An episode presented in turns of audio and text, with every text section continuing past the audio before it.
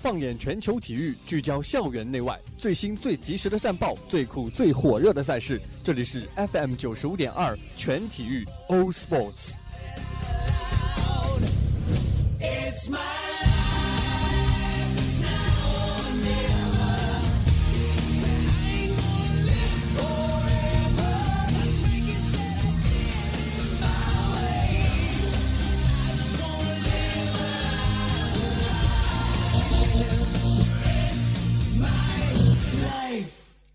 It's my life, All Sports。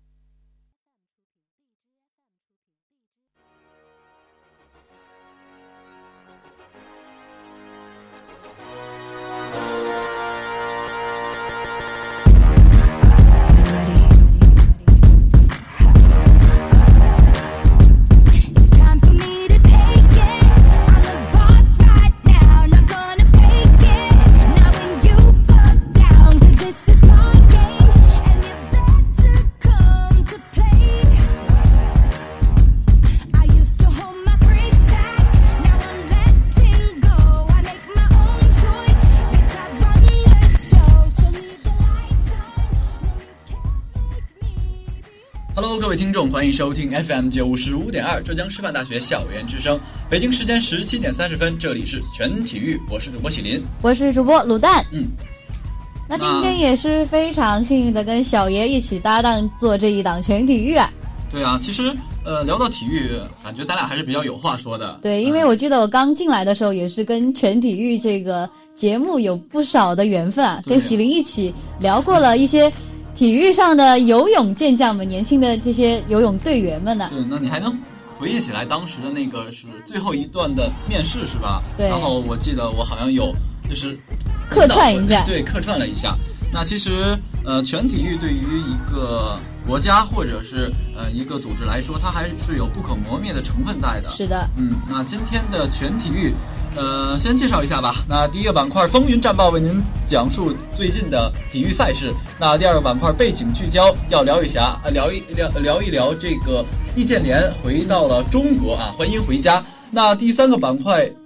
体育没有圈，为您介绍一下悲情的体育英雄们。那其实想到了这些，今天的主要内容还是有一点点的小触动吧。对，可能是比较熟悉吧，因为毕竟像阿联这样的人，已经是非常多的存在感了，而且他的出现的视线也是非常的广泛的。嗯，尤其是这个时间段，好多比赛都是呃如火如荼的开始当中，嗯呃，然后在开始的时候，其实都会想到过去的呃某些著名的球星啊、或者是这些健将们他们以前的赛事，然后会刺激和鼓励我们。对，是的，可能主要是如果一想到篮球的话，可能你想到的明星也许是姚明，也许是其他的人。嗯你喜欢的是哪个队伍啊？我比较喜欢的是火箭，火箭。呃然后我从小就支持他，嗯、热也就是从初中，对对对。好的，那一段音乐过后，进入我们今天的全体育。好的。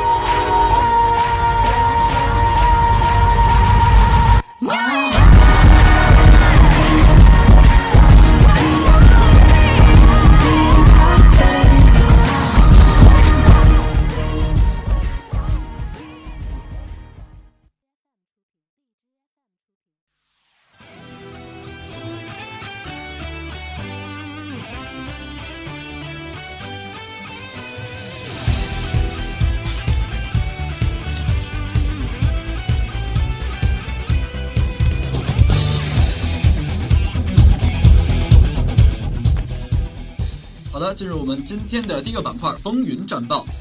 篮球方面，北京时间十月三十一号，NBA 常规赛继续进行，雷霆主场以一百一十三比九十六击败湖人。雷霆迎来开局三连胜，维斯布鲁克贡献三十三分、十六次助攻和十二个篮板，这是他连续两次比赛完成三双。阿拉蒂波二十分，亚当斯十四分、十二篮板。湖人两连败，拉塞尔二十分、五篮板、五助攻，兰德尔二十分，尼克杨十六分。其次是足球方面，北京时间的十月二十九号，二零一六至二零一七赛季西甲第十轮第一场焦点战在门迪佐罗萨球场展开争夺。皇家马德里客场四比一大胜阿拉维斯，射丢一次点球的 C 罗也是上演了帽子戏法。莫拉塔打入一球，皇马三连胜后继续领跑。羽毛球方面，北京时间十月三十号，二零一六羽毛球超级联赛法国公开法国公开赛结束上半场的争夺，中国队表现不错，在四个项目上拿到决赛资格。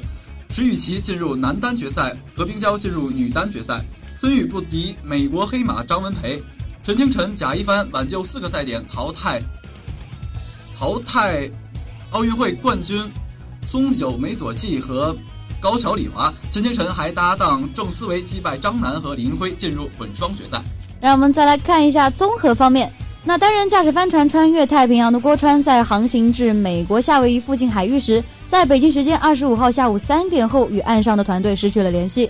当时郭川驾驶的三体帆船呃帆帆船呢，位于夏威夷以西的九百公里处海域，到现在还是处于失联的一个状态。那在这件事情发生之后呢，各方对郭川也是展开了积极的搜救。在昨天呃，在昨天中午，郭川岸上的团队接到了美国檀香山海岸警卫队的电话，称搜救团队已经登船，但是并没有在船上找到郭川。据团队消息呢，美国檀香山海警警卫队方面的空中搜救也是还没有停止，不过国际海事救援中心等组织的海上搜救还在继续。另一名郭川团队成员昨晚表示，他们不会放弃搜救，他们坚信郭川能够回到大家身边，在这里也是希望郭船长能够平安归来。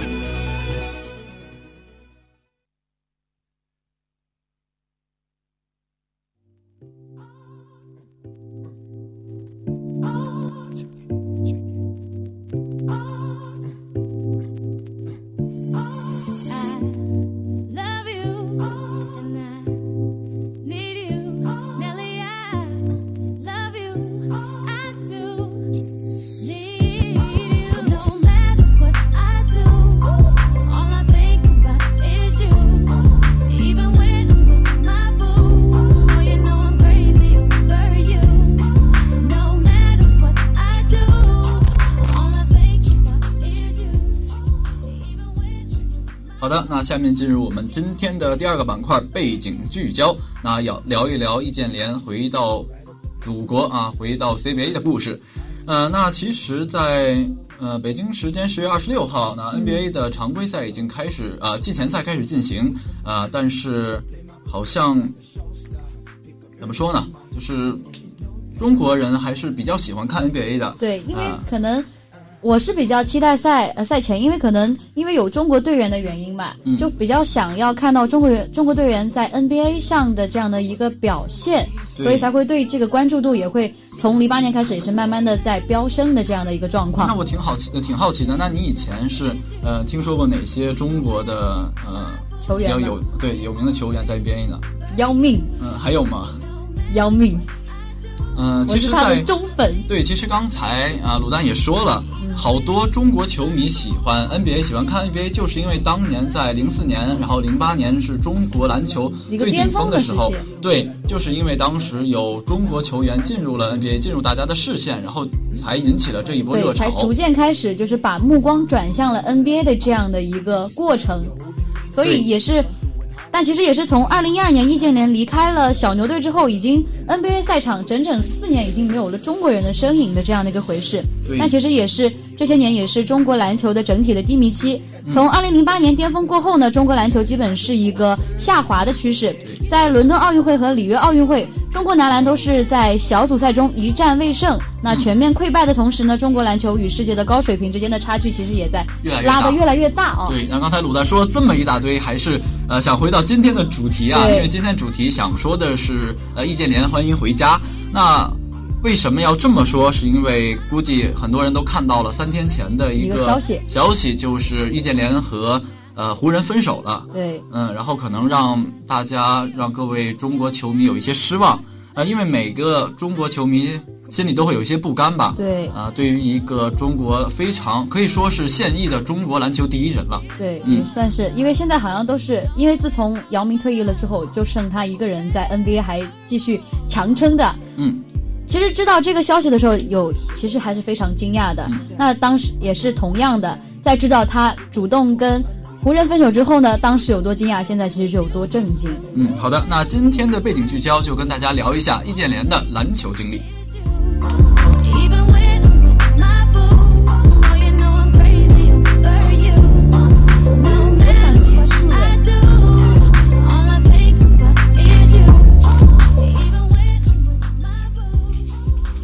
那刚才也是说了啊，其实从十月二十六号开始，呃，NBA 的常规赛啊、季前赛就开始如火如荼的进行当中了、啊，并且大家估计最近很多小伙伴、小球迷们都会看一些呃这项的比赛啊，或者什么之类的，嗯、啊，关注一下信息啊，或者是看一些比赛直播，嗯，那不知道呃，卢蛋你有没有去关注过这些呢？可能我关注的还是昨天的那一场吧。啊昨天那一场，湖人客场开挑战开局的两连胜的雷霆。嗯那其实这两队也是开局就早早进入了状态，而且一线的也是很多，因为发现现在很多球队都是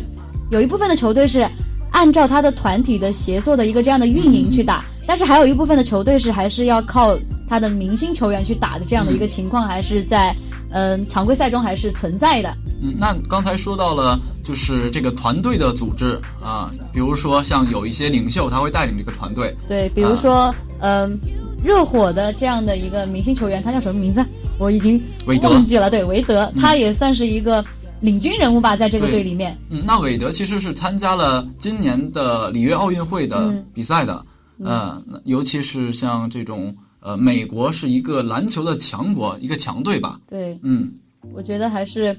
像这种球星、明星球员这种的情况，还是要可能还是要遏制一下的，因为你说一个 对我觉得如果只是靠一个人来撑起整个球队的话，可能还是不太现实的这样的一个问题。嗯，那刚才其实是说了，呃，里约奥运会上啊，一些强大的，比如像美国这些强国，呃，像新加坡，嗯呃，他们是有一个一定的水平和一定能力上的，嗯呃，反而奥运会也成为了他们展示自己的一个平台。对，嗯，那借助他们借助奥运会来展示自己能力的，不光是这些老的球星、老的球星们，呃，还有一些小选手，或者是这些呃还未参加过 NBA 的选手，比如说像易建联，啊、对比如像周琦和王哲林，他们都是靠呃今年里约奥运会，然后选择了这个进入 NBA 打响 NBA 这一通道的一个选择性的关键所在吧。对，但其实还是非常遗憾的，因为周琦和王哲林最终也是没有获得合同。嗯而易建联虽然就是短暂的进入了六十三天，最后还是以这样的一个退出了的一个形式，也是非常的遗憾的。但其实对于可能对于易建联来说，并不是遗憾，也许是他自己在寻求一个定位之类的一嗯个，问题。那其实呃，刚才说了啊，关于这个易建联离开了湖人，并且卢丹也说了，待了六十三天，对吧？六十三天，嗯，其实刚才呃想说很多吧，易建联和湖人分手，他们的是有种种原因的。有对非常多的原因。嗯，那其实刚才说了出场数据来看，呃，卢丹给大家介绍一下出场数据的一些情况吧。对，他在湖人的八场季前赛中呢，易建联也也是一共获得了六次的出场机会，场均出战大概十点七分钟，也只得到了三个三分啊，得到了一个三分和两点五个篮板。那其实，在跟他上一段 NBA 历程相比来说，还是有稍微逊色一点，因为他最擅长打的是四号跟五号的位置。嗯，像易建联这个球员，他是一个没有特点的球员，因为他是比较全能的，嗯，所以他都是打硬式投篮的选手，而且他是一个适合勾手的一个选手。只是可能在这次的季前赛中，他可能还是要没有找到自己的对没有找到一个的定位和手感，对。所以就打不出自己的真正的一个水平，而且嗯。在 NBA 这样的一个严格时间的限制，也是打不出他自己真正的水平。对，呃，其实易建联是很小就开始参加这些比赛的，尤其是他十五岁就参加了 CBA，嗯。然后到现在易建联已经有二十九29岁岁了。嗯，那作为一个二十九岁的老老球员，尤其是中国第一人，呃，其实他的责任和压力还是蛮大的。对，因为他毕竟现在是呃能拿出来说的人，应该也只有易建联一个人了吧。嗯，而且也是在这次的退出湖人这样的一个呃嗯前提来讲，其实我觉得他还是能够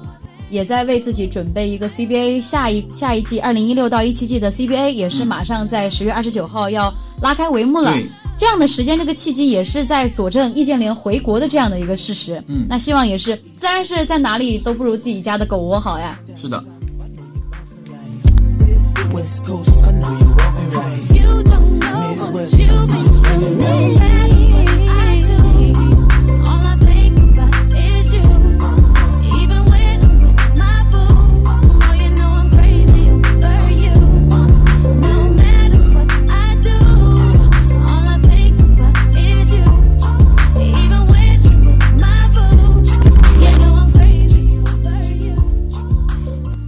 其实啊，想说易建联回国的单方面原因，还是呃，在湖人没有找到他的一个定位对，啊、并且 NBA 是一个非常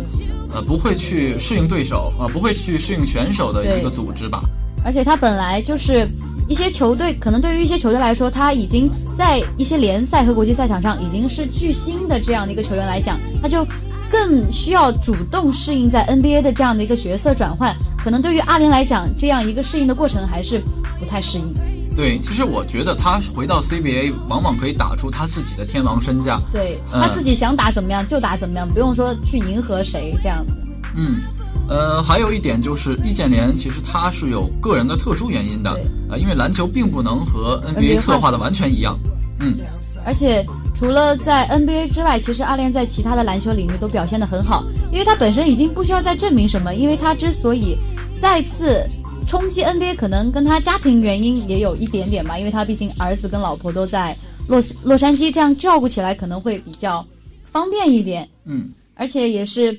呃，而且个人的打球环境其实也跟国内相比也不是那么舒服的，对。不过，其实作为一个还是比较有能力啊，比较，并且这个年龄三十而立嘛，啊、他还是比较适合去寻找自己一个定位和所以我觉得。他这次退出可能也也算是给自己找定位，也算是一个非常重大的一个选择。嗯，所以对于易建联来说，他们没有进入湖人队最重要的一个原因，应该就是他自己的角色担任的不够，呃，或者说他没有找到自己的定位。对，刚才也是说，呃，对于出出场数据来说也是说了的，对啊、他出场了八次啊、出场了有八次出场，只出了六次对，然后场均是十点七分钟对，啊，三分二点五个篮板，这是平均的数据。呃，可以看出，其实易建联是打这个小前锋、中锋或者大前的。对嗯，他的身高是不亚于这些欧洲选手对的，。不不亚于这些外国的选手的这样的一个身高，其实还是在个人的一个天生的条件方面还是比较适合的。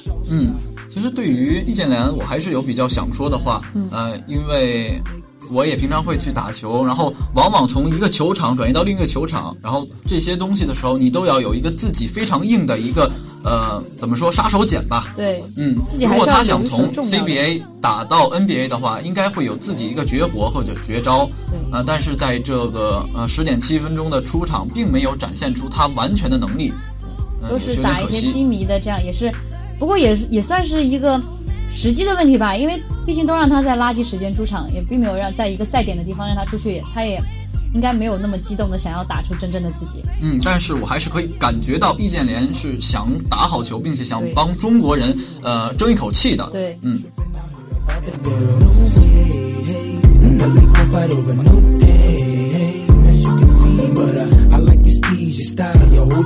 Nelly gon' fight over no day, as you can see. But uh, I like your steez, your style, your whole demeanor, the way you come through and holler and swoop me in his two seater. That's gangsta, and I got special ways to thank ya. Don't you forget it, but uh, it ain't that easy for you to back up and leave uh, time. 那刚才是说了易建联的个人方面，呃，最重要的还是呃篮协，比如说像中国篮协和 NBA 它本质上的区别，嗯，呃，比如说像管理模式和选人的机制，呃，你知道其实呃，你有看过选秀大赛吗？有看过一点点吧。嗯，就比如说像那些球队，他们会招一些比较好的球员进来的时候对，美国的 NBA 和中国的 CBA 是完全不一样的。嗯，大概是一个什么样的情况？嗯，是这样，比如说美国，呃，如果你呃，就以当年的湖人为例吧，当年湖人想交易科比，科比是十六，呃，科比是十四顺位，嗯然后他拿到，呃，湖人拿到的十六签，然后是，嗯，当时的总统啊，不对，当时的老板他就想拿自己的十三签去换这个科比，对是拿一个非常好的签去换一个比较落后的一个选手，嗯。啊，都当时就是科比，当时是认为一个非常愚蠢的行为，但是这一次却迎来了湖人的巅峰吧。对，嗯，但是呃反观中国的这个选人机制，如果说你被淘汰了，你可能就再也不会出现在呃这个球场上。嗯，所以对于人才的这种转换和循环的时候，其实中国的这个选人机制和管理机制还是有很大的。啊，对的，啊，并且从管理模式上来看，呃，中国球员还是比较围绕个人主义来打。对嗯，比如说像外援，呃，最近中国是很喜欢拉外援的。对，超级喜欢拉嗯拉外援，而且像我上一次，嗯，一月份的时候也去有幸的去看了一次稠州银行的比赛，哦那其实也是深有感触的，因为一般像进球的都是一些外援的选呃选手，然后我们中国自己的球员都是在边界啊这样游走，嗯并没有拿到什么实质性的分数和一些成绩。而且他，而且像去年，嗯、中国 CBA 季后赛的总冠军四川来讲的话，以他为例子来讲，他得分的大部分都是外援拿到的分数。对，其实并不是想说 CBA 的球员不够出色、不够有能力，但是可能是由于管理层的原因，比较依赖这个外援。对，嗯，然后像像中国的球队啊，他们的管理机制也有比较大的一个出入吧。呃，其实想到了篮协，最嗯、大家可能也会想到足协吧。嗯，足球其实最近也踢得不太出色，并且都不太出色。对，并且蔡振华上任以来，明显感觉到管理层和这个俱乐部它是有明显的矛盾在的，还有呃球员啊、球迷之类的是有明显存在的，所以也是希望呃中国的这个篮协也可以做好自己的一个呃嗯职责吧。对希望不要去浪费这些人才，可以让每个人才都有他自己的呃有一个得到他自己一个呃表现的一个位置吧。对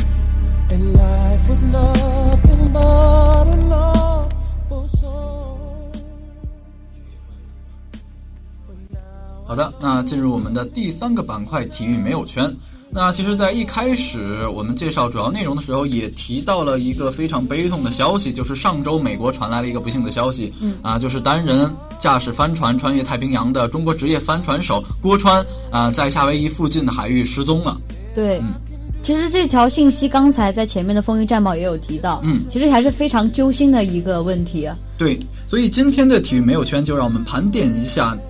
以下两个领域非常悲情的人物吧。I believe I can touch the sky. I think about it every night and day. 其实提到体育，那一定离不开伤病，啊呃，因为可能很多人都知道，呃像这种剧烈的运动，它是对身体有很大的副作用的。对，对人体的机能也会有一些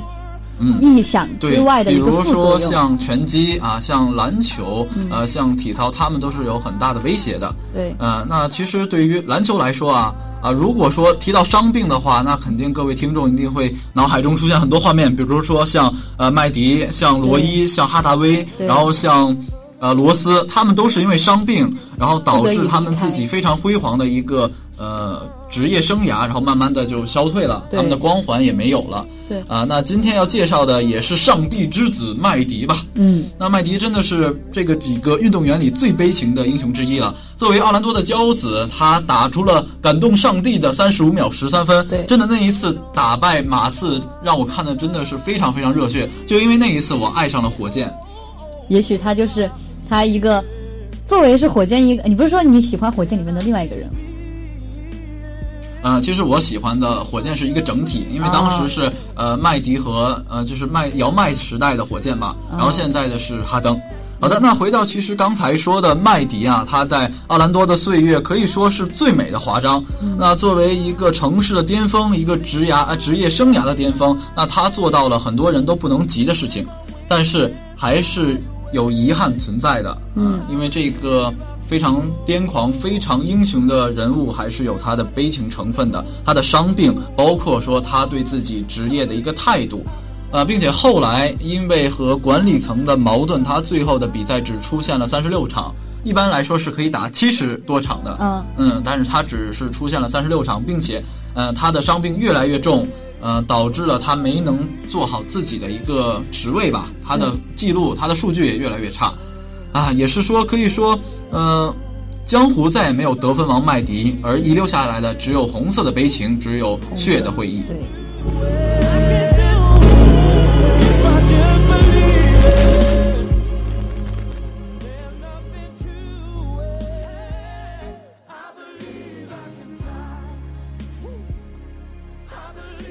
啊，刚才讲过了篮球之后呢，我现在想讲一下跟他有一些出入的这样一个体操界的这样的一个问题。嗯像之前，呃，有存在，像呃，我小时候大概是九几呃零几年的时候，嗯，也是非常体，我中国体体操也是非常巅峰的一个时刻。比如说一些李小鹏啊、桑兰之类的人存在的时候，嗯，我记得当时我们我妈妈还是想把我送去南昌省去去学体操对，学体操。哦啊也许现在如果我去了的话，也许现在奖都是我拿的。啊，当然啊，当然这个是后话了。其实当时我爸是非常坚持让我去的，但是后来因为参加奥运会桑兰的那一次高位截瘫跳马直接摔下来那一对，次，非常危险。对，非常危险。然后我妈妈就啊，算了，拿再多奖赚再多钱，还不如还我一个健康的女儿。是后怕了是吧？，对，也是后怕了，嗯因为其实像这种体操类的，还是存在非常多的一个伤痛，因为毕竟他要锻炼这样的一个单双杠和高低杠，或者是嗯任何一种体操项目的时候，还是要像舞蹈一样，要运用自己的肌肉的这样的一个机能，嗯而且像他这种肌肉的运动，同时也是跟自己的纹理是相反的，所以说。在运进行这些运动的时候，也会同时对自己的身体和肌肉造成一些伤害，所以一些运动员中呃经常会出现一些腰肌劳损啊、腰椎间盘突出，或者更甚严重的时候，在比赛的过程中，因为一些器械或者是一些嗯、呃情况的，或者是一些一闪而过的怨念，或者是这样的一个思想，也会造成可能一瞬间的这样的一个失误。对，其实你说体操，那中国体操界，我觉得最悲情的人物应该就是李宁了。对其实大家都知道，李宁是得了很多世界冠军的，是的比如说像体操、自由体操，包括鞍马。但是其实，在零八年的时候，他自己浑身已经非常疼痛，了但是他。还是坚持去对他其实。是因为呃中国体协的一个怎么说压力所在吧，还有中国的呃广大粉丝对广大粉丝和广大球迷啊，包括运动迷的一个支持。然后他全身是打了封闭，然后上场真的是忍着剧痛。对，其实像呃，不知道大家知不知道打封闭的这样一个概念？嗯。所以打一针封闭就其实会少几年的寿命的，对这样运动寿命，我说的是。我觉得就像麻醉药吧，对，啊，就是拿时间、拿寿命去换这个荣誉。像这个打封闭，其实今年的奥运会，孙杨也是啊，他参加比赛也是冒着、呃这样一个打封闭的一个危险去参加的这样一个比赛，也是非常，我觉得这些不管是呃什么界的人，不管你是体操界啊、篮球界啊、足球界，其实你有在这一个嗯、生涯中存在呢，也是一个非常光荣的一个存在。对，好的，那最后让我们为这些体育英雄们致敬吧。对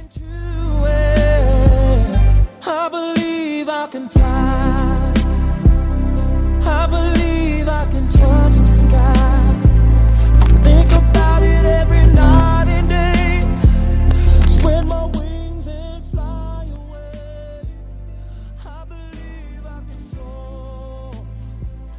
好的，那本期的全体育到这里就结束了。那也很感谢呃小编为我们带来的非常有趣的体育新闻和体育消息。嗯那也是和卤蛋搭档的非常非常开心啊。对非常开心呃了解了一些我不擅长的啊，没有涉及过的体操这类的环节。对，也要感谢体林、啊，喜林体林，也要感谢喜林，也让我了解到了一些篮球方面的球类的这样的一个资讯。好的，那本期的全体育到这里就跟大家说再见了。我是主播喜林，我是主播卤蛋，嗯，我们下期再见，拜拜。拜